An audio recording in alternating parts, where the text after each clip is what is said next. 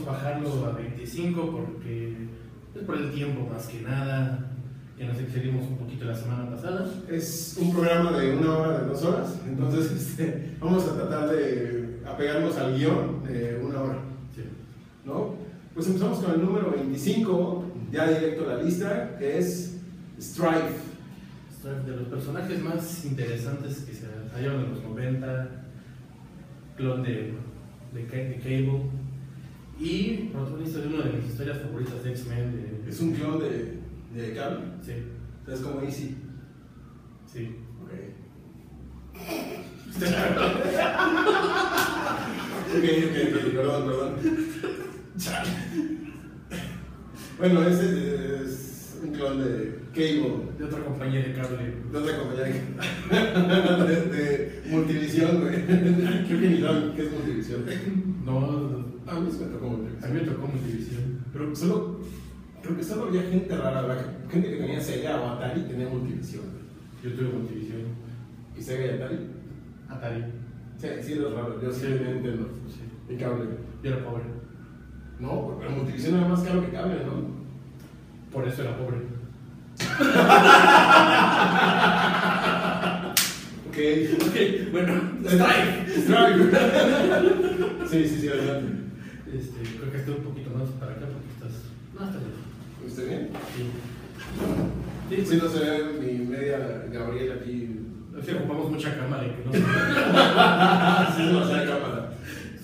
Pero bueno, bueno, ya, te dejo hablar. Ah, Este, pues sí, protagonista de una de mis historias favoritas de X-Men, Executioner Song, de los 90. Sí. Diseño muy noventero, también todo lleno de picos. Todo de picos, plateado, cuernos. Eh, yo, yo lo conocí no tanto en Executioner Song. De hecho, yo puedo decirte que fue sorpresa para mí en Executioner Song saber que él era el, el perpetrador del atentado contra Javier. Pero yo lo conocí en los flipbook de X-Force con su. ¿Cómo se llama? Frente De liberación mutante. de liberación mutante. Que había unos mutantes ahí, villanos bastante cagados. Una chaparrita, ahora es una tondolina. Tondolina. Era el que teletransportaba a Strife, ¿no? Ajá, y los cuatro brazos, sí. Ajá. Muchos diseños raros, pero como que ninguno pegó. No pegaron, pero no estaban mal. Ajá, no, hu- si hubieran sido otro escritor, probablemente hubiera tenido más desarrollo todos esos villanos raros. O a lo mejor tu dibujante, porque era difícil, ¿no? Así. Sí. So- Somos como dibujos de Liefeld. Ajá, esos excesos de dientes. Esos de dientes grandes, somos, somos dibujos de Liefeld. Sí. Pero bueno, ya, perdón. Pues es lo que tenía que decir yo de Stripe. Strife está, está cool es un villano sobre, no, infravalorado. Creo que tiene bastante potencial ese villano, porque sí, está bien escrito y trajo historias bastante cañonas como la de Scotchner Son. Ujú. Y tuvo un regreso padre cuando hicieron todo lo que siguió de Messiah Complex, la parte de. Bueno, cuando Bishop se va a perseguir aquí en el futuro para asesinar a Hope y le pide ayuda precisamente a Strife. Ok. Y sí, se alían y después lo traicionaron. Sí, todos se traicionaron, como se trataron de matar a Apocalipsis y se le metió sudor al ojo. Está lloviendo, está lloviendo, no es sudor, está lloviendo y. Y es normal de grabar en vivo. Está lloviendo y se nos metió el agua al ojo. Juro que es agua. Ok, en el número 24, un villano con nombre políticamente incorrecto, como este programa. Ah, y estos días no podría salir este villano. Sí, no, este villano yo creo que. Pero sí sigue saliendo. Bueno, es que ya. Sí, pero sigue no- saliendo, pero no podría surgir ahorita porque protestarían. Claro. Se llamaría Incoordinator. Incorrecto. Bueno, Violator, el violador, que en realidad en el cómic de Spawn nunca violaba a nadie, más bien le arrancaba el corazón a los villanos, El pecho de los mafiosos. Pro- Probablemente sí. Sí. Nos tocaba antes de arrancarse corazones. No tenía, solo el su, pezón y- no tenía su consentimiento. sin su consentimiento, entonces sí, seguramente por eso le pusieron violador, Violator. Y bueno, es un personaje eh, que en los cómics causó mucho impacto cuando salió. Tiene un diseño muy estilizado, de un demonio delgado con boca grande, como Las de Tlalpan. no, no es cierto. Este. Este, su, su adaptación al cine, no obstante, es pésima, como toda la película de Spawn. Hasta John Leguizamo haciendo ese papel, a pesar de que el actor es bueno, haciendo de clown fue de pena ajena. Pues es que toda la película estaba de pena. De ¿no? pena ajena, exacto. Esperemos que llegue con. La nueva que, que- que están planeando este, pues, sea algo decente. Me pregunto si se iban a protestar por el nombre de. Violator, ojalá, estaría chido. Estaría cagado que la gente empezara con su arena ¿no? en Twitter y Facebook.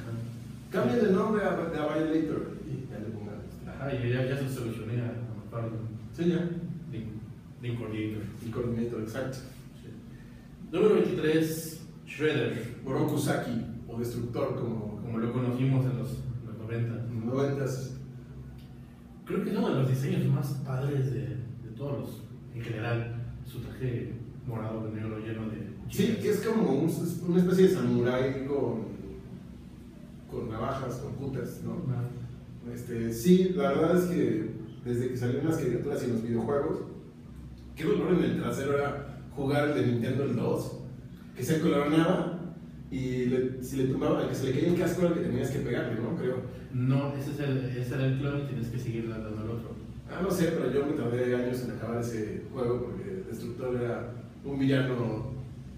De verdad, ahí sí me hizo sufrir. Es ese en el que aparte sol- soltaba su mutágeno que si lo tocabas te hacía tortuguita y te cortaba una vida. Sí. Sí, lo odio. Y es donde salía Clan con el y el Merol. Pero bueno, Destructor yo creo que es, me está en esta lista, porque a ver si no saben, las Tortugas Ninja son un cómic antes de que fuera serie, videojuego y película. Este fue, nació en un cómic. Y si tienen chance, porque bueno, pues, últimamente salió un crossover de las tortugas ninja con Batman. Y además va a haber una película de dibujos animados de ese crossover. ¿No, neta? Ajá, y la pelea de Shredder con, con Batman es creo que de lo más épico que he visto en animación. ¿Allá hay un teaser o algo? Sí, ¿O lo voy a buscar? y lo buscar en los links y que lo vean los que siguen la página porque vale mucho la pena verlos. O peleando Batman contra Destructor, eso yo creo que va a estar épico. Sí. ¿Y Destructor no crees que también es un nombre políticamente incorrecto? ¿No crees que los gays pasivos se podrían protestar? No, porque no especifica que destruye. Dejémosle el Shredder. Ok. Podría ser la máquina que te mete los papeles. Van a protestar las máquinas. Los godines, güey. Para contestar es hora de comida. Sí. Van a poner las corbatas ahí en reforma. Exacto. Este. Número 22. Número 22. Este señor que está aquí y aquí, digan. Eh, siguiente punto. no, no, no. Digan, eh, si bien en el top anterior no pusimos a ningún personaje de Walking Dead, porque como tal no son héroes de historieta, Negan sí es un villano de historieta y yo creo que de cómics que presentan personajes que no tienen superpoderes, yo creo que es el villano mejor em, evolucionado, no quiero decir mejor escrito porque hay muchos mejores, pero muy bien evolucionado, muy bien adaptado a la serie de televisión por Jeffrey Dean Morgan. Lo hicieron demasiado carismático. O sea, de hecho, fue el motivo por el cual regresé a ver The Walking Dead. Digo, Jeffrey Dean Morgan lo único que tiene de malo es que se contorsiona demasiado cuando hace Negan.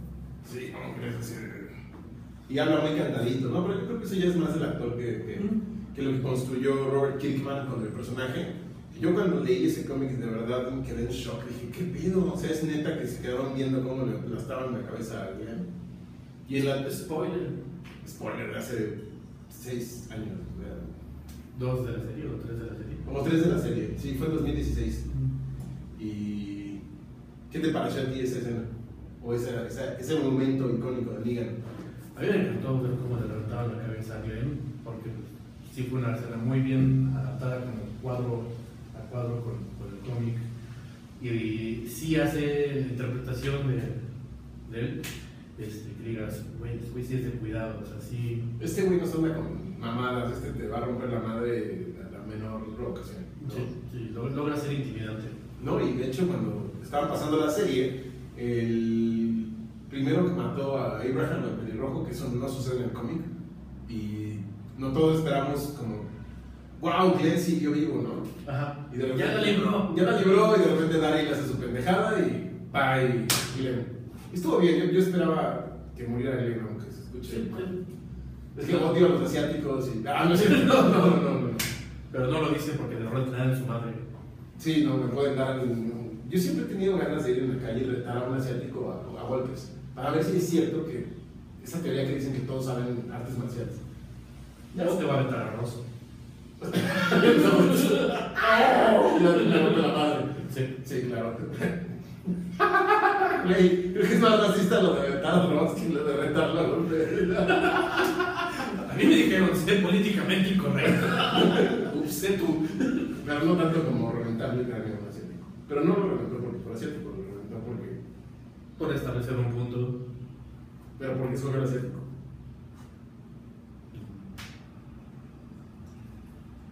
Siguiente punto. Mr. Sinister. Mr. Sinister, que es un villano, eh, digamos, galán de los X-Men, con su peinado hacia atrás, un porte. Pero bueno, tú Un sabes más. vampiro. Sí, es como un vampiro, exacto. Igual look de los 90, aquel surge finales de los 80. Es interesante porque, sin ser un villano demasiado recurrente, Sí, ¿no? ajá, Na- Nathan el ex- Essex, ¿no? Sí. Es un viajero en el tiempo, o un ógeo. no es que más bien él empezó a estudiar este, genética desde 1800 y pico. Ajá, ¿sí? ajá, ajá. Y con eso se ha prolongado la vida y ahora tiene sus poderes. Es como una mezcla de genes de otros mutantes que los adapta a su cuerpo. Ok. Y no es longevo, más bien tiene como muchos clones y cuerpos creados. O sea, se va pasando su. Ajá, por eso después de igual de Messiah Complex y que matan a, a Siniestro, bueno, a Mr. Sinister, se vuelve Lady Sinister. Oh. Ajá. Ya ven, los X-Men siempre. Pero ¿cuál, cuál es su poder? Yo nunca he visto, no, no me acuerdo bien. Yo vi la serie, ¿no? Que tenía los Marados, ¿no? Los Nasty Boys. Los Nasty Boys, pero él fue el que creó el grupo de los Marauders para matar a los Morlocks. A los Morlocks. Ok, pero yo nunca lo vi. O sea, sí vi que agarraba golpes, pero lanzaba un rayito por su diamantito que tiene aquí. No, es más bien como el Terminator que se dispara, se, se regenera, eh, tiene poderes telepáticos y en algún cómic vi que lanzaba rayitos de sus manos, pero eso no, no También es como muy inteligente, es un genio, Ok. es genetista y, y un diseño muy padre. Y qué bueno que no lo adaptaron a las cintas porque. ¿qué- qué? Digo, el universo X-Men, ya hablaremos de eso en otro video, pero afortunadamente no lo adaptaron. Afortunadamente. Y a ver si ahora en el universo nuevo de Marvel, pues sea un villano de los primeros que tomen en cuenta para salir, ¿no? Pero de hecho creo que lo tendrían demasiado fácil para adaptarlo a la misma. Incluso podrían hacer que él fue el ocasionante de que la palabra mutante llegara al universo. Marvel. Porque, ah, miren, estoy probando con los genes y los llamados milagros, ahora los hicimos mutantes. Y llevo haciéndolo desde 1800. ¿no? Ajá. Les estoy solucionando la vida a todos los que van a sacar películas ya. A Todd McFarlane con su violador y ahora Kevin Feige, a Kevin Feige con Feige, ¿cómo se pronuncia? Feige. ese güey. De la bonita. Exacto. Este, ok. Siguiente punto, el número 20, tenemos a la salvadoreña Harley Quinn. Harley Quinn es, yo creo que, la villana más icónica hoy en día, se puede decir, antihéroe, villana, heroína, pero que pues, su origen es de villana. Me gustaba más antes de que. Ah, qué hipster voy a sonar. Me gustaba mucho más antes de que se volviera popular. Antes de Margot Robbie. Antes de Marvel Robbie. Bueno, Margot Robbie. Sí, no, no, no, no, yo con ella no hay, no hay fallo, ¿no? No, no, estoy haciendo ojos de placer, estoy, es que tengo un problema. Ah, está botando para arriba. Sí, sí, tengo un tic. Mm. Sí, mi maestro de matemáticas en secundaria tenía ese tic. Estaba hablando y shh, y hacía los ojos para arriba. Entonces, igual lo heredé. Margot Robbie. Shh, no digas Margot Robbie. De hecho, le pasa a todo el mundo. Sí, sí. Margot Robbie. Sí, ya, ya sé, sé. Pues tenía una historia de origen interesante, bien escrita, eh, desde el lado de psicología, de que el psiquiatra que va a curar a Joker, se enamora y pues la caga, como todo aquel que se enamora. Este, pues, básicamente esa es la historia de origen. Sí, que después es como un. eh, ¿Cómo se llama esa pareja de mafiosos tan. tan Bonnie Clyde. Bonnie Clyde, que es el Joker y Harley Quinn, básicamente. A mí me gusta mucho su diseño a través de los años. Ya el último diseño sí se me hace muy modernista, ¿no? Pero el, el diseño original, su traje entallado de cromos de Arlequín, creo que es. Es que la serie animada tuvo su origen. Ella no debutó en los cómics, debutó en la serie animada icónica de Batman. Sí. Y ahí sí era 100% villana. Y creo que, como te decía, no creo que haya otra villana. Así como Wonder Woman es la villana de los. Digo, la heroína más icónica. Este, Harley Quinn para mí ahorita, hoy en día es la villana más icónica, más que Gatúbela. Sí, de acuerdo. Sí, sí, sí. Pues sí, o sea, vienes a una villana y se te viene luego, luego este, ella, Gatúbela, es como en orden, ¿no? Pero no se te viene, por ejemplo, Hela o Chita o qué otra mujer villana hay. No, exnovias no vamos a hablar, pero Justamente iba a decir. Un saludo. ¿Has visto? Ah. No creo que nos vea porque es demasiado. eh, Por eso, hola. Hola, hola exnovias. No, no son villanas. Gracias por querernos durante quién sabe cuánto. Pero aparte lo interesante de Harley Quinn. Triste después. No se notó el. es el crecimiento que le dieron en los cómics de hacer que se separara de su relación tóxica claro. este, con el Joker para hacerla su propio personaje. Y que ya sea como una anti-heroína. Pues es la Deadpool de DC, porque igual. Sí, totalmente. Es la Deadpool de DC. Sí. Estoy de acuerdo. Y tristemente en las caricaturas de Avengers Assemble trataron de hacer lo mismo con Typhoon Mary, hacerla la, la Harley Quinn de Marvel.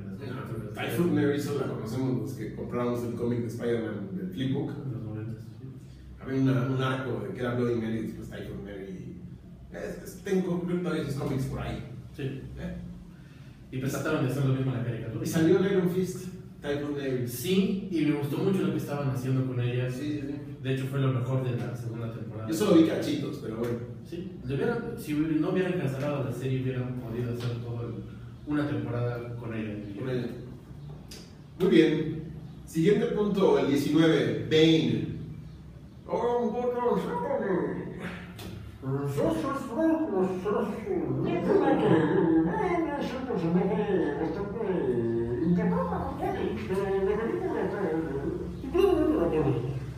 Siguiente punto. El número 18, Kingpin. Kingpin es, yo creo que también uno de los. No tiene superpoderes, más bien está mamado. Está gordo mamado. Pero no tiene un. un- sabemos de eso. Kingpin para mí es un modelo a seguir. Ay, pendejo, ni siquiera se vio porque estoy haciendo eso. Está muy pesado el. Ajá. Sí, sí, sí, no, no podemos ponerlo aquí. Este. eh, Es un genio criminal, ¿Mm? este, básicamente, y también lo hace que casi nunca se dan cuenta que él es el, el líder criminal de Nueva York. Y Ajá, es que se ve como un magnate altruista. Sí, exactamente, es como el ex Luthor de. Exacto, pero, pero más vil, más ruin, Sí, ¿no? sí, porque es completamente. Más de por putas, ¿no? Sí, exactamente. Y creo que fue interpretado maravillosamente por Vincent D'Onofrio en la serie. Vincent D'Onofrio es un actorazo. Sí. Y pues, sí, fuera de que sea el villano principal del Daredevil y en algunas ocasiones de Spider-Man, pues, no creo que haya trascendido más como deberían los cómics. Sí, yo creo que, por ejemplo, en la de Edge of Spider-Verse, se me hace un villano redondo, aparte de está redondo. eh, muy bien, muy bien llevado, ¿no? Quiere revivir a su esposa y a su hijo. Y en la serie de Daredevil sí también es un hijo de puta. Yo creo que es mucho más eh, cabrón en la, en la serie que en el cómic. Mucho más. Y, y sí, es, sí atemoriza a ese Kingpin. Si de repente ves a un tipo muy culto, obsesionado con un cuadro blanco y de repente lo ves reaccionar al primer eh, impulso y matar a golpes a una persona, ¿no? Entonces es... Y aparte es inteligente, o sea, es inteligente, está mamado y te puede romper el hocico, ¿no? O sea, Sí, y además puede hacer que te, golpeen los hijos y que sepas que fue Exacto. es un genio criminal. es un genio criminal.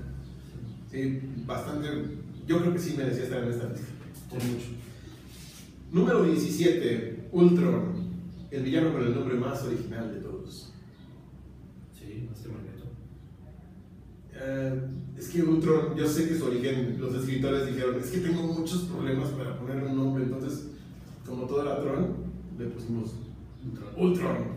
Sí. Que se así que tienen en los cómics el origen más estúpido de, de historia del origen de villano. O sea, No. Hank, Pym, Pym. Pym. Es que es clon. Ah, es el de Hank Pym. Hank Pym, frustrado por todas sus inseguridades, decide crear un robot que solo él pudiera derrotar para impresionar a los otros Vengadores. Se le sale de control y no lo puede derrotar. Crea una inteligencia artificial que lo supera y vale verga todo. Y es una de las amenazas más importantes de- del universo Marvel, ¿no? Sí. Digno de que le hicieran una adaptación que es como un Christian Bale de metal, básicamente. Básicamente. Y yo creo que el nombre de Age of Ultron le quedó grande a esa película. Sí, o sea, fue Age of Ultron solamente porque había salido el cómic, que de hecho ni siquiera en el cómic considero que debió haberse llamado Age of Ultron, menos en la película porque su era del Ultron duró cinco días. Si los Sí. cuentan, son cinco días, solo empezó un martes y terminó. Un sábado. ¿Sí? O sea, ni una peda de Paris Hilton. O sea, No, y se hace la cronología, empieza un martes todo. Pero pues incluso en los cómics su Age of Ultron igual no fue algo tan amenazador, ni Tan siquiera sale. Pues, bueno, digo, se me hace un villano bien evolucionado a raíz de, de su origen. O sea, en los cómics creo que cobró relevancia poco a poco. eh, tanto que, pues sí, mereció una película. Y yo creo que esa película pudo haber sido mucho más oscura. Pudo haber sido realmente el imperio contraataca que prometían los escritores o los, los productores. Y pues eso terminó siendo Infinity War. Esto fue nada más una calca de la 1 con otro villano. Y con más superhéroes. Y con más superhéroes. Y una escena mejor coreografiada. Eh, sí. Sí, la escena post créditos, ¿no? ¿De bailan? No. Baila. ¿No es eso? No, yo decía cuando están peleando Ah. en el absolutamente todos tienen su momento de gloria. Exactamente. Sí, eso está bien, pero Ultron. Siguiente punto. Loki, otro villano de películas de Avengers. Y bueno, el pr- primer villano de los Avengers, También película. como en los cómics. Yo siento que mereció un lugar tal vez más arriba por la relevancia que ha cobrado últimamente. Pero tiene el problema de los cómics de, de Thor que nunca han sido particularmente buenos. Si Thor ni sus películas ni sus cómics han sido como que lo más alto. Y de alguna manera se la, se la arreglaron para que uno de sus villanos sea el que siempre esté involucrado en todo lo malo que sucede en Marvel. Así es. Sí, que probablemente sea algo interesante que nadie se da cuenta que ahí estuvo. Y que Loki ha sido ese Master of Puppets en los eventos más grandes de, de Marvel. Sí, incluso, pues como bien lo dijo, el, equipo se reunió gracias a Loki y después de qué saga fue. Dark Avengers, no. Creo que sí fue de- después de Dark Avengers o después de. Pero Dark Avengers muere, que mata a Sentry, ¿no? No, quien mata es Ares. Pero antes mata a Loki. No, O después. Sí, Ares es el que parte siempre. sí. No, Loki, según yo, no muere. Pero él es el culpable de que haya otra nueva alineación de Avengers con la Escarlata, con Hércules, con Hank Pym haciéndose llamar la avispa, con Quicksilver. está tratando de derrotar a Quicksilver. O sea, Quicksilver es el villano. Sí. Siguiente punto. Kang el Conquistador. Este te lo dejo a ti porque yo sé muy poco de Kang el Conquistador. Es simplemente un viajero del tiempo. Tengo entendido que es un descendiente de Stark. ¿No es, no es antepasado de Reed Richards? es que lo han cambiado porque uno creo que es un antepasado de Reed Richards, pero creo que ahora le están haciendo como que un joven Stark trató de arreglar el futuro y al patrimonio, pero también he sabido eso de que es un descendiente. sí, Un antepasado de Reed Richards. Reed Richards. Pero básicamente es un viajero del tiempo que se dedica a viajar a otras líneas del tiempo y a conquistar la, la línea en la cual se encuentra. Y lo ponen como un villano muy grande de los Avengers, ¿no? Sí, y del Capitán América, pero a la vez eh, le han dado como una buena explicación de por qué quiere conquistar el mundo. Básicamente, en su cabecita loca azul, quiere salvar al mundo. y para eso necesita conquistarlo. Ok. ¿Cómo se llama el conquistador? Sí. Y creo que ahora, después de Endgame y sus viajes en el tiempo, creo que será muy interesante que lo metieran. Y creo que podrían hacerlo como una inteligencia artificial de Tony Stark, que se corrompe gracias a Ultron, porque hubo algún vestigio que quedó ahí, y regresó. Y ahí tienen a su siguiente villano para la, para la siguiente saga. Ya, otra vez resolviendo tramas de Marvel. Sí. Muy bien. Perfecto. Número 14, Carnage. Y ahorita yo creo que los fans de DC han estar así de. Solo han mencionado uno de DC. Estos son Marvelitas. Sí, somos Marvelitas. Siguiente, Carnage, 14. Carnage yo creo que es un personaje que fue icónico en los 90. Creo que fue el villano de los 90 en todos los cómics. Sí. Por la relevancia que tuvo su saga de Maximum Carnage, por el videojuego de Maximum Carnage, por ese póster icónico que hay en, tanto en el juego como en el cómic de Carnage saltando sobre Nueva York. Eh, yo tuve ese póster, no sé si tú también, No, no, no. pero muchos amigos lo tuvieron. Chafa. Qué mal nerd eres. Te digo que era pobre por tener multivisión. no pudiste comprar el de Carnage. sí. Pero, pero básicamente era un personaje que tal vez Maximum Carnage, como decíamos, no estuvo tan bien escrita, pero el En, ya- retrospec- en retrospectiva, no está bien escrita. no está bien escrita. En su momento fue una maravilla. Fue, fue choqueante y creo que eh, ya, nos, ya no estamos transmitiendo en vivo, pero seguimos en YouTube. Eh, Creo que pudo haber tenido la relevancia del Joker a nivel de que pues, son villanos que no tienen una meta. Quiero dominar al mundo, quiero todo el dinero, sino simplemente es un psicópata que quiere caos. Y pues tuvo suerte de encontrarse con Eddie Brock en la cárcel y de ahí salió su, su traje todo sangriento. que de hecho, dices, o sea, Eddie Brock se vuelve un simbionte. Ahorita hablamos de Eddie Brock, pero si Eddie Brock, que no era un psicópata, se volvió Una super amenaza. una super amenaza ahora un psicópata con el simbionte es. Sí, o sea, realmente su nombre le hace honor, ¿no? Masacre, Carnage. Y yo ya quiero ver la interpretación de Woody Harrelson, creo que no pudo escoger mejor actor. ¿Ya está confirmado ya? Ya, en la escena post-créditos, spoilers, sale Woody Harrelson con chinos rojos. Ah, Y Eddie Brock, este, ¿cómo se llama? Tom Hardy, va a la cárcel, lo visita y, y Woody Harrelson le dice, una vez que me liberes, esto será una masacre. Y excelente, lo puedes ver en YouTube, ya está. Ah, es que no viste Venom, ¿verdad? no. Qué mal. Multivisión ya no existe. güey. Sigo pagándome. Sigo, tengo una deuda de blockbuster. Todavía no. Una película la- donde, bueno, ya. Pero Carnage, sí, yo espero que ya pronto salga una versión eh, cinematográfica decente. Y qué bueno que iniciaron una adaptación con Tobey Maguire, porque si de por sí la cagaron con Venom hubieran hecho un... Ahorita llegamos a su punto. Carnage. Carnage. Después, número 13, Ozymandias. Ozymandias, Ozymandias, no sé cómo se pronuncia. Sí, Ozymandias. Ozymandias. Para no discutir no- Si fuera Godín. Ozymandias. Si fuera Godín sería Ozyman Díaz. ¿No? Yo me voy. Este, este villano me, me, me causa conflicto, porque no sé si es un villano o es un héroe. Es que en realidad es un héroe, pero, Es un genocida. pero lo que hace termina siendo el mejor villano, de los mejores villanos. Sí, claro, porque ese plan de voy a fingir que voy a hacer creer a la población mundial que viene un ataque alienígena para poder sacar del planeta la mayor amenaza que yo creo que es el Doctor Manhattan y hacer que Rusia y Estados Unidos se hagan amigos. Se me hace una trama compleja, bien resuelta y se la pegan todos al final a Ozyman. Es hasta el mismo Doctor Manhattan. Sí. Y hacer que se la todo lo puede, o sea, requiere, requiere un respeto y un lugar en esta lista. Totalmente, totalmente. Y Adrian Bate se llama Ozymandias, que es un nombre egipcio Ozymandias, eh, derivado de un poema, pero bueno, no entremos en detalles aburridos, simplemente. eh, Toda esta lista ya son. Siguiente villano, eh, hablando de egipcios, eh, en el 12 tenemos a Apocalipsis, Apocalypse. en Sabanur. En Sabanú, el- siento que siempre debe de ser una amenaza más grande, porque pues, pues, básicamente es un dios. es el Thanos de los X-Men. Sí, tal cual. ¿No? Ajá, es como la copia de la copia, como DirecTV. Exacto, es como DirecTV.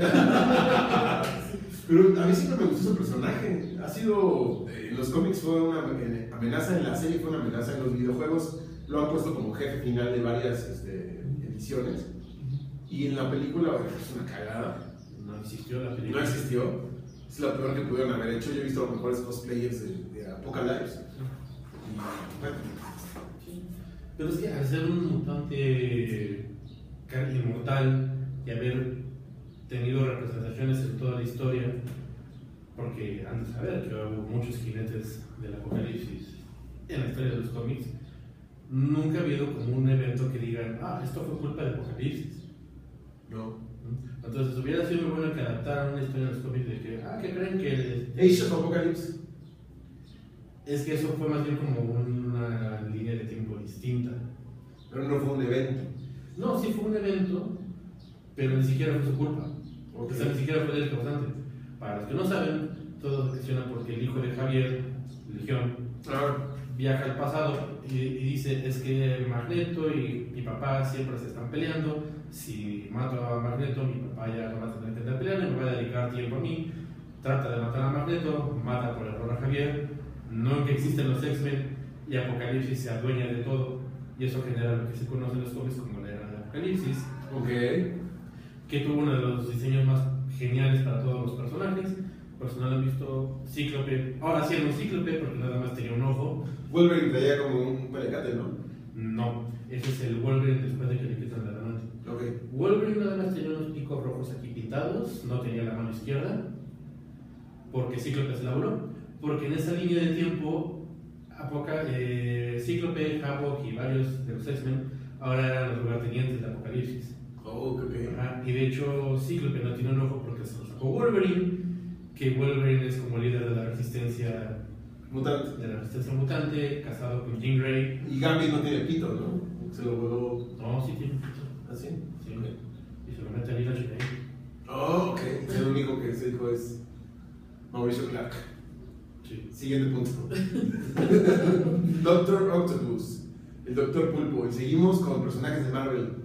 Yo creo que está en la lista por nada más por el hecho de haber sido el que logró matar a Peter Parker. Por Superior Spider-Man. Sí. Por matar a Peter Parker.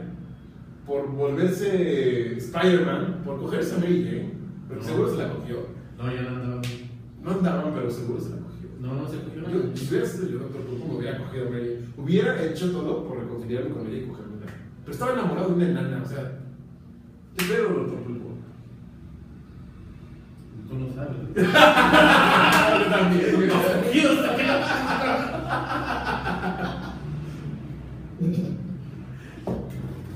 Qué, qué tristeza, perdón, no tenemos nada en contra de los enanos tampoco. También tiene su corazoncito. Literal. Tienes nada, le llegan el corazón a todos los hombres. Oye, Pero- bien cagado cómo caminan, como que van brincando. Como que van bailando cuando caminan.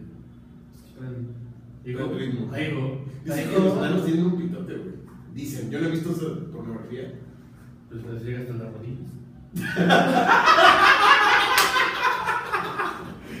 Estamos hablando de enanos. Bueno, el doctor Pulpo. Es uno de los nombres más tontos, ¿no? De Marvel. Doctor Eh, Pulpo. pues, producto de los 60 y de, de Stan Lee, que no era el más genial para los nombres. Uy, te van a crucificar ahora los Marvelitas que de por sí ya nos amaban, ahora te van a odiar.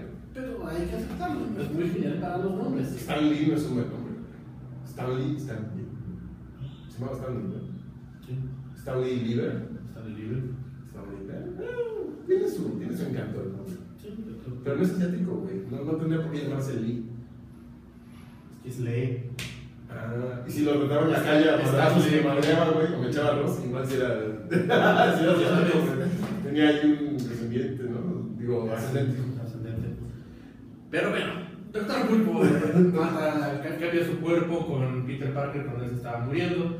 Se muere Peter Parker y se vuelve Superior Spider-Man, que es lo mejor que han hecho después de Civil War de- con Spider-Man. Bueno, no con Civil War, con Brand New Day. Marvel de ahí, sí. Sí. Y yo creo que también en su, en su eh, versión cinematográfica, creo que tiene una de las escenas de terror mejor hechas en el cine de superhéroes. Es cuando lo están, le están tratando de quitar los tentáculos en el, Ah, el hospital. en el hospital.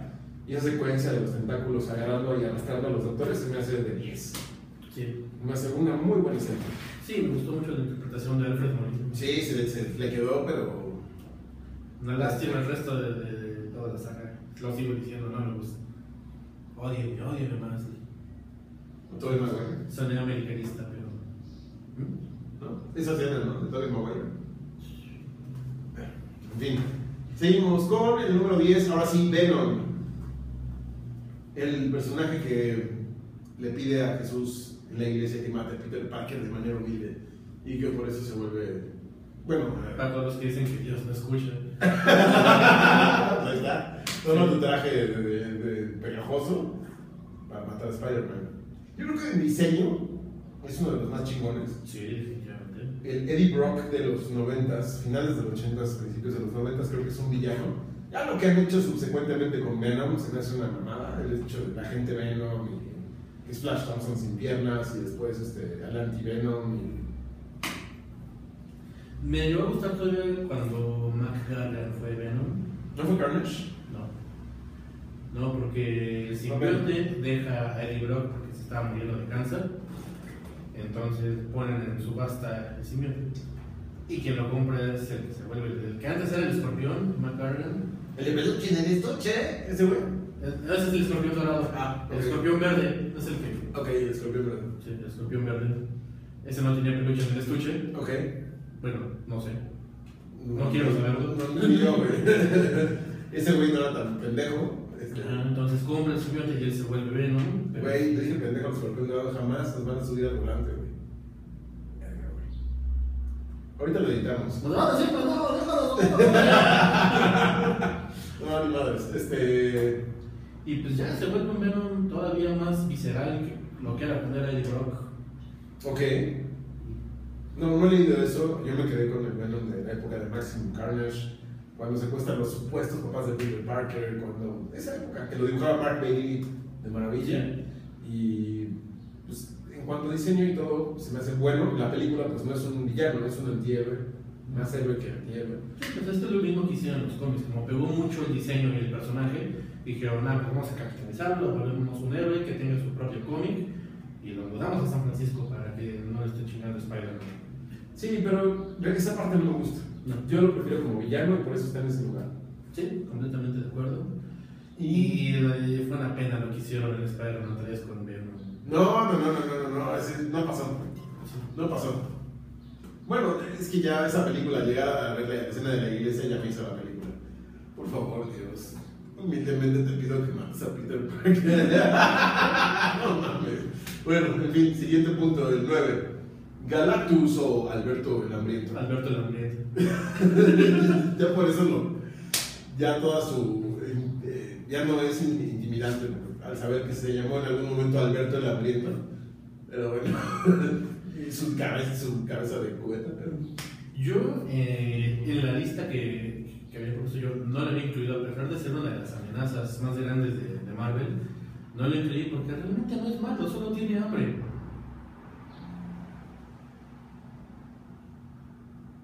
Entonces nosotros no somos malos. ¿No? Ay, qué alivio. Yo lo entiendo, me llamo Alberto también. Entonces tener una taza con chi- una mona con chichis no es maldad, es que tengo hambre.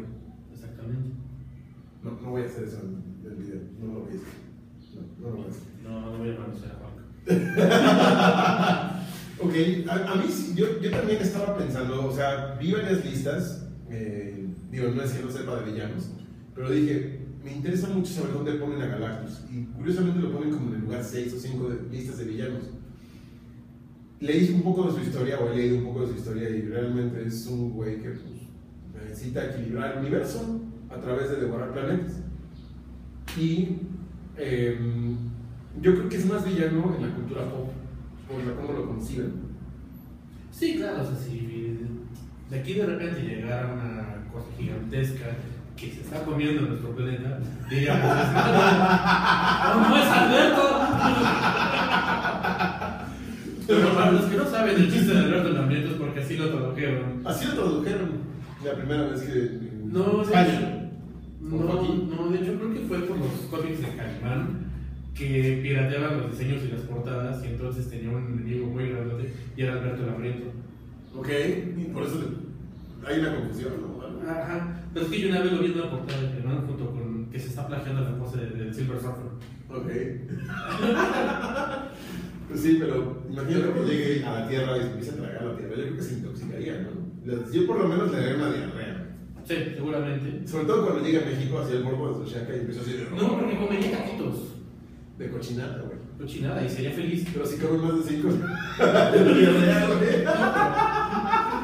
Imagínate que le dé diarrea cuando está comiendo la tierra, güey. Nos cagaría encima, güey. No, porque estás comiendo. O sea, tú, si te da diarrea y estás comiendo. Cagaría la luna, güey.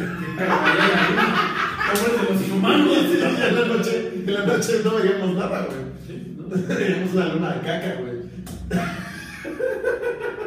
¿Por qué vemos una luna de caca? Gracias a Galactus que se comió el 20 tacos de cochinada. 20 tacos de cochinada, güey. El límite son 6 para los que van a ir a los tacos de cochinada, a Narvarte, solo 6. 6 como mucho. Ese ya es el. No, güey, se me hace mucho.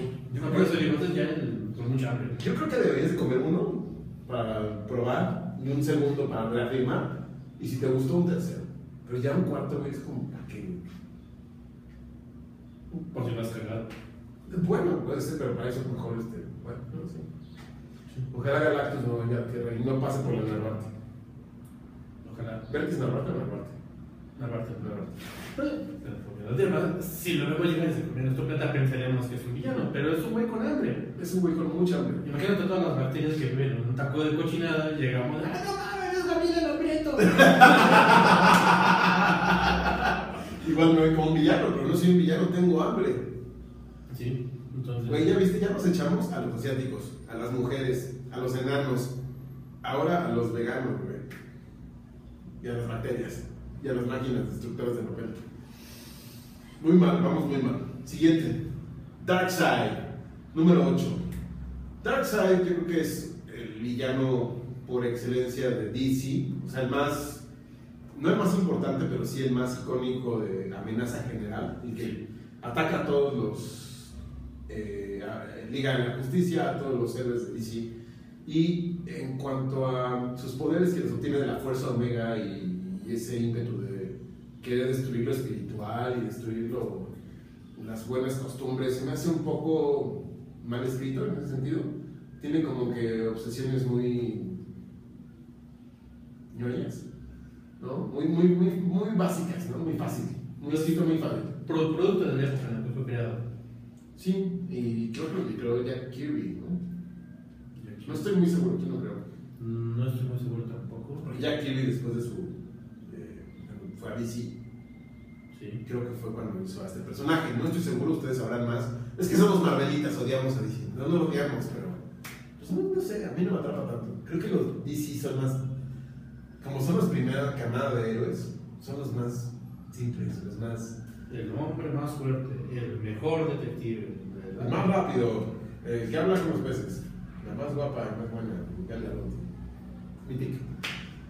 Este, pero sí, Darkseid, o sea, ya después en la evolución de los cómics ya lo han hecho ya realmente una amenaza. Sí. El Thanos de DC, ¡ah! Les va a arder porque saben que Thanos fue diseñado en función de Darkseid. Sí.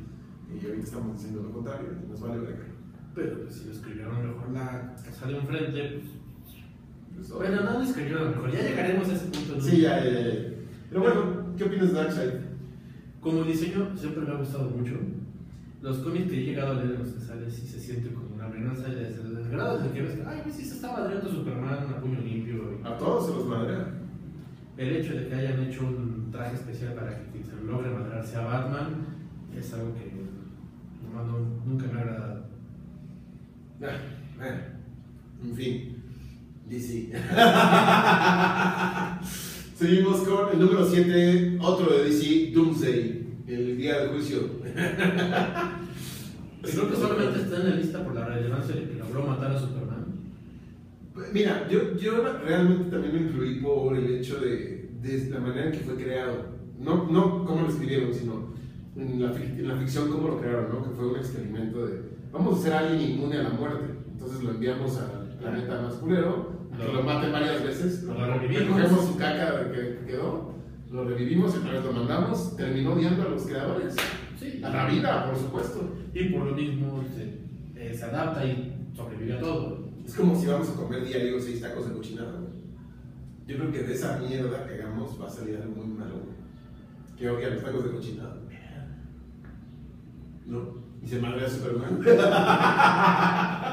Eso explica todo. Es un- es un- estamos haciendo la tarea también a DC, ¿ya viste? Sí. Para que hagan un mejor Doomsday, no como la mamada esa que sacaron en La tortuga ninja. la tortuga ninja empoderada.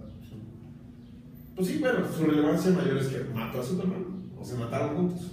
Sí. Superman no pudo con él. Ni él pudo con Superman. ¿Y han hecho algo más reciente con él? Sí, ha salido en, en- Superman se infecta de una enfermedad que trae Doomsday y Superman se vuelve como Doomsday. Ah, Entonces es un arco muy pequeño en los cómics. De hecho ahí tengo el número uno, pero ya no lo seguí. O sea, lo compré por mamador, por decir, va a valer mucho. Como todos los cómics que compro. ¿Y cómo te salió eso? Sigo pagando. ok, Bueno, Doomsday.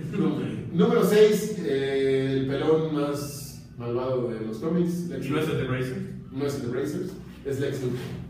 Un, tipo que no tiene ninguna cualidad especial, simplemente es muy inteligente, tiene mucho varo. Y básicamente está complejado porque Superman es el más fuerte.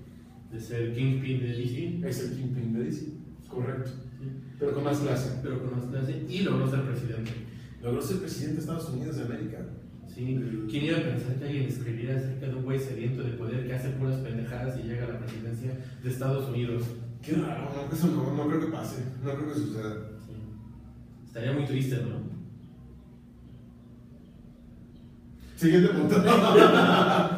Norman Osborn. Número 5, Norman Osborn, que yo creo que también es el Duende Verde, para los que no sepan. De DC que no saben quién es este, Norman Osborn. Me agrada que le hayas puesto como Norman Osborn y no como Duende Verde. Es que no- Norman Osborn ha sido más relevante que reducirlo a ser el Duende Verde. Sí. Definitivamente desde, de hecho, pues desde que era el Duende Verde en los cómics, tuvo un, pues, demasiado impacto en Spider-Man al matar a Gwen Stacy. Sí, no, no, creo que eso es de lo más cabrón que hizo. ¿sí? Que después sacaran de que Gwen Stacy se fue con él a Europa y tuvo hijos con él.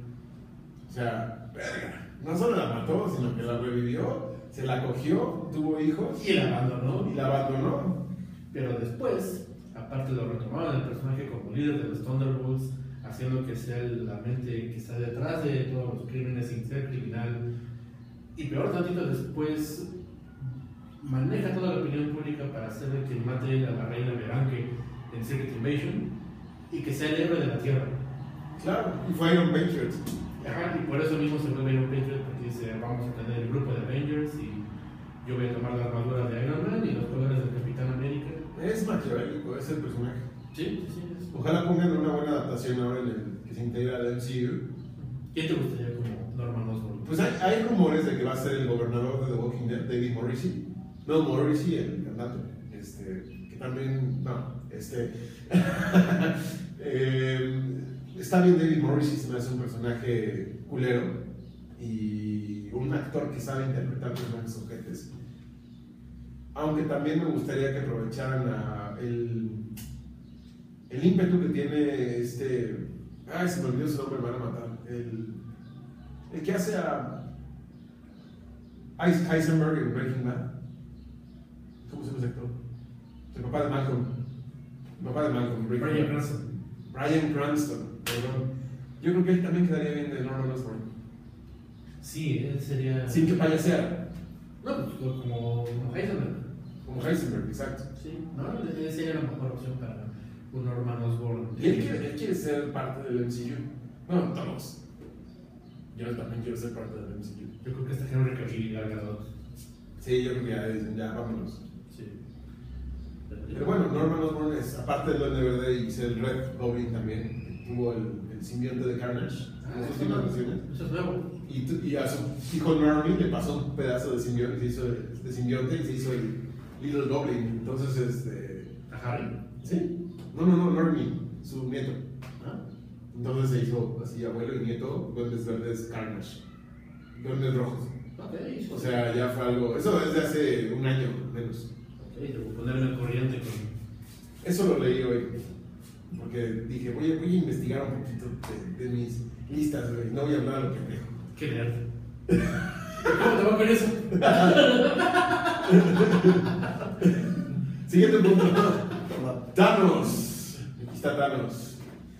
Que creo que su versión de cómic no es tan relevante como su versión cinematográfica. Fue relevante por el cagadero que hizo, Sí, pero tenía los motivos más pendejos de la historia para estoy enamorado de la muerte. Ajá, y quiere impresionar a este chico. Ajá, y esa era su motivación. Sí. Qué bueno que la cambiaron para las películas. No, bueno, creo que la cambiaron de la mejor manera. Lo hicieron a un, un güey consciente. No, un güey con un motivo muy respetable. Sí, sí, yo estoy de acuerdo con él. En que debería morir la mitad. Debería morir la mitad. Sí. Pero no sé si se acaba la mitad de, de la humanidad, la mitad de los recursos sería lo mismo. O sea, terminaría una humanidad con los mismos recursos. Probablemente sí, por la cuestión de que de repente aparecen los pajaritos cuando regresan a la otra mitad. Entonces también eliminó la mitad de los recursos. Eliminó la mitad de los seres vivos. O sea que si había un millón de pastos, quedaron 500 mil pastos. Ahora, ¿un pasto es un ser vivo? o ¿Cómo se mide? Esperemos que sí, para que los veganos se sientan culpables. Exacto. Pero los veganos no comen pasto, güey. ¿That's-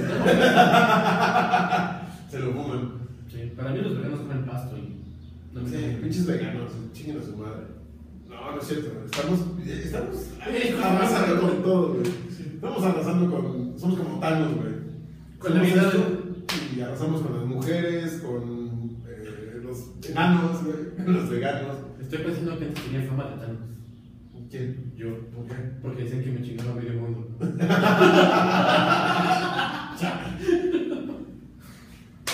Muy mal, güey, muy mal. Este, pero sí, yo digo que la, su interpretación en las, en las películas es un villano de lo mejor que hemos visto en el cine. Si no es que me atrevo a decir, mejor villano en el cine de superhéroes hasta la fecha. Sí. En el cine de superhéroes, no en los cómics. Sí, porque sí, insisto, la motivación que tenían los cómics cuando lo crearon como copia de Darkseid, sí era muy mala. Y tenía su Thanoscopter. Tenía, Thanos tenía un helicóptero.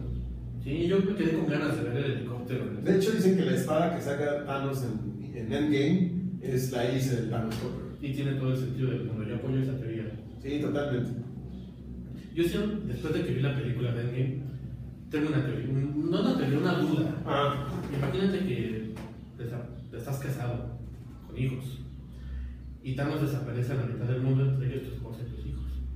Cinco años después, bueno, dos años después, tú superas el trauma, encuentras a otra te mujer, cortas el cabello. te cortas el cabello. Te rapas esto. Básicamente. Ajá, porque cierras el ciclo. Sí, no sé ciclo. conoces a otra mujer, te vas a ir sí. con ella y de repente deciden los Avengers salvar a todos y regresa tu esposa con tus hijos. ¿Qué chingados hizo esa gente?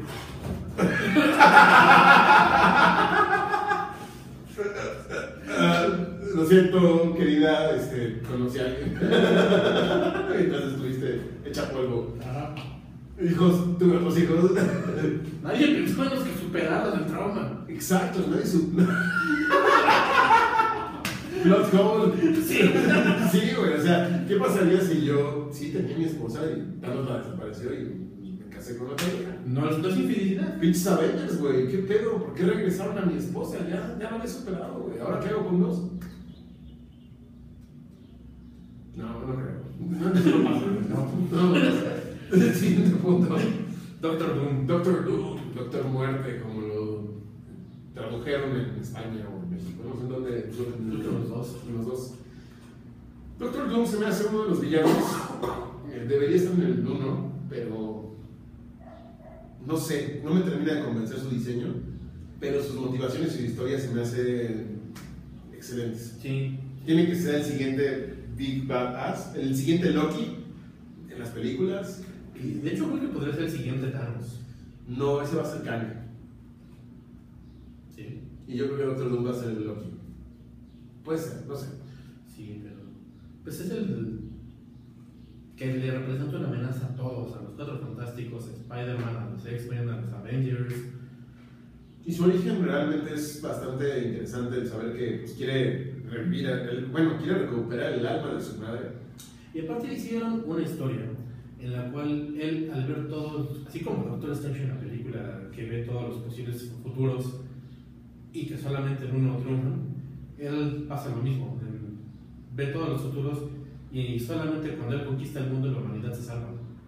Entonces realmente él quiere conquistar el mundo para salvarla por guerras y demás. Entonces al ser él en, su país de la feria, que a todos los tienen como muy, Mm. así como un dictador, pero es un país muy próspero. Ok.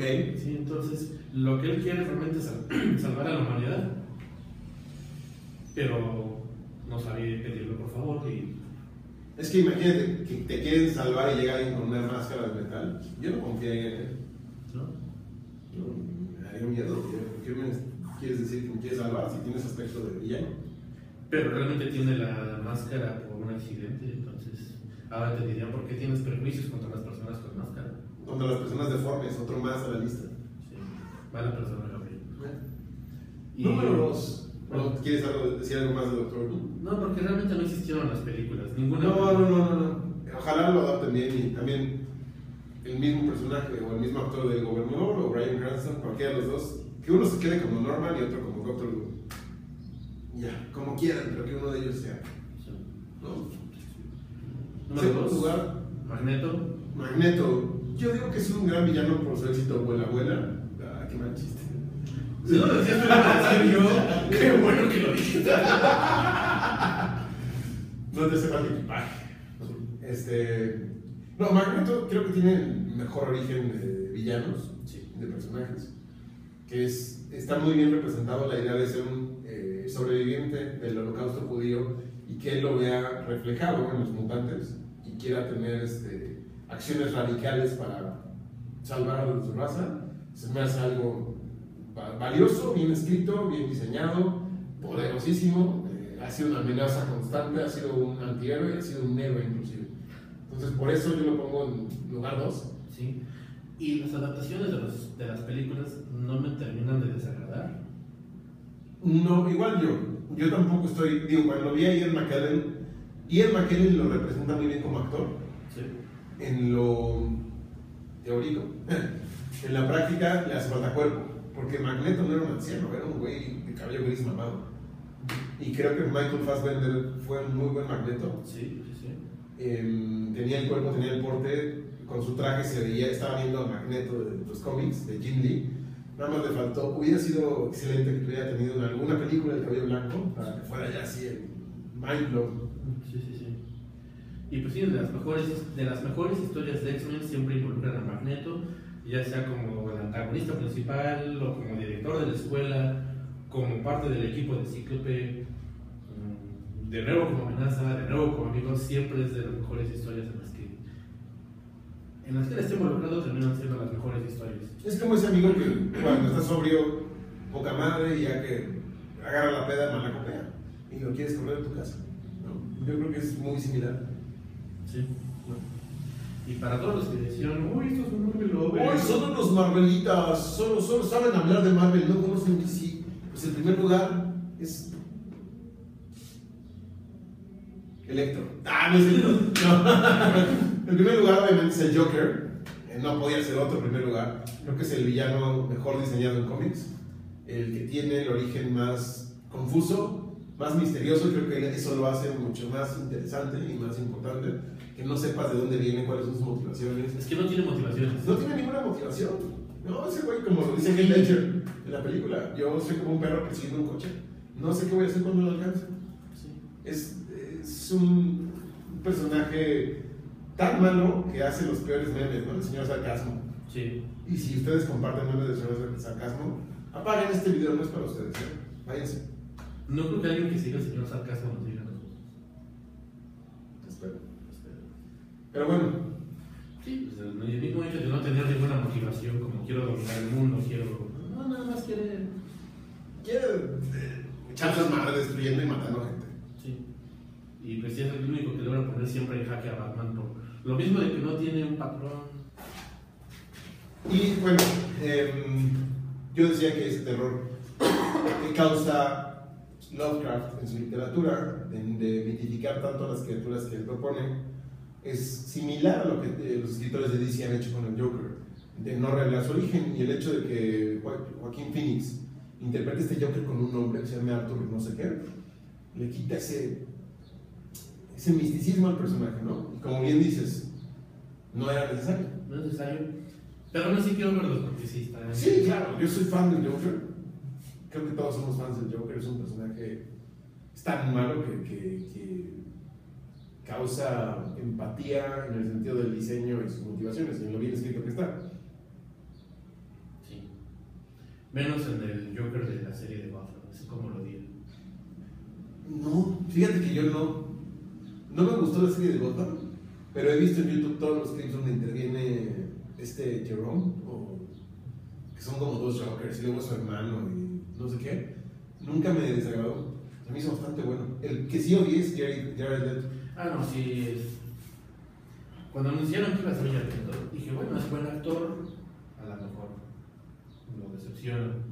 Luego vi la primera imagen y dije, ¿qué chingados están haciendo? ¿En qué momento se volvió el mar a Salvatrucha? Sí, güey. Sí, sí, sí, sí, sí. Esa imagen donde viene así, ¿no? Ajá. Sí, también me quedé así, ¿qué? Y pues estaba muy triste porque siendo un buen actor no actuó. No lo logró.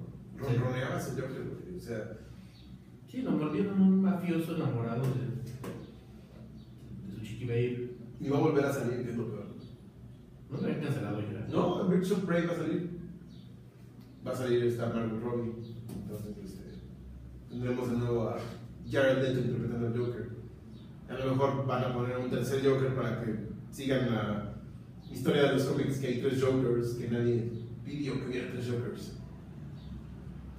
En fin, fuera de eso, creo que es el más relevante. Inclusive en las listas de villanos en general, no solo de superhéroes o del mundo de los cómics, lo ponen en los primeros lugares. De hecho, no he visto una lista en la cual no está en el primer lugar. Bueno, Siempre está en el 1 o en el 2. Y siempre nos está peleando Darth Vader y el Joker. Pero yo preferiría el Joker, ¿eh? Sinceramente. Porque Darth Vader se me hace un villano no, ya los de Star Wars también. No, es que como villano solamente se siente como villano en Rogue One. En Rock One, ahí es donde dices, en no, los cabrón. huevos, el villano. Pero antes era un villano muy tibio. Sí, sí, se sentía como que era el capataz de, del imperio y el mero mero era el emperador. Sí, El señor feudal era el emperador y este nada más era muy sí. Y ahora ya nos ganamos Mandadero. de todos al decir que Darth Vader no es tan buen villano. Sí, los queremos. Muchas gracias por escucharnos. No sé si tengas algo más que agregar. No, no, En el siguiente capítulo, el próximo sábado, no tenemos un tema definido, pero estamos tratando de ver si contamos con algún invitado para para no este, desperdiciar el auge que tiene Game of Thrones, hablar de la temporada final. Y si no, pues hablaremos de alguna otra cosa, de Toy Story o O si tienen algún tema, ¿por qué no lo dejan en comentarios? Para, obviamente no lo vamos a pelar, pero déjenlo. Las interacciones siempre son. Siempre son buenas, sí, me Siempre dicen pido, mamadas, ¿pueden güey. dejarlo aquí abajo? Díganos, soy un enano, güey, nos cagó su programa. Sí me llega el pene en las rodillas. Por favor, sí, hagan todo lo posible por co- comentar y propongan temas, de verdad, vamos a tomarlo en cuenta para el siguiente programa o futuros programas. Esto fue La Tetulia. Muchas gracias, yo soy Gabriel. Rational. Nos vemos en el siguiente. Hasta luego. Bye.